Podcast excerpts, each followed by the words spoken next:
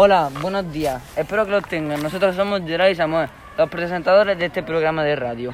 Hoy vamos a hablar del Triángulo de las Bermudas. Es un mito de hace muchos años que nos lleva atormentando a todos los que hemos pasado por allí. Bueno, comencemos. Al norte de las Bahamas hay muchos barcos hundidos de otros siglos. En ellos no hay, tripula- no hay rastro alguno. Otras veces los barcos deambulan como fantasmas por el mar. Tras días de búsqueda, el primer caso fue en 1840. El barco Rosalie se fue a la deriva sin tripulación.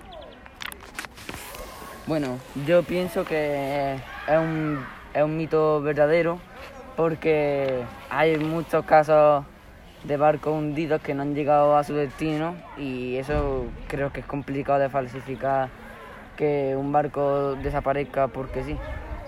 Yo creo que es verdadero porque he visto muchos casos y no sé, por lo que veo las pruebas son muy coherentes y concuerdan con lo que dice en las páginas amarillas.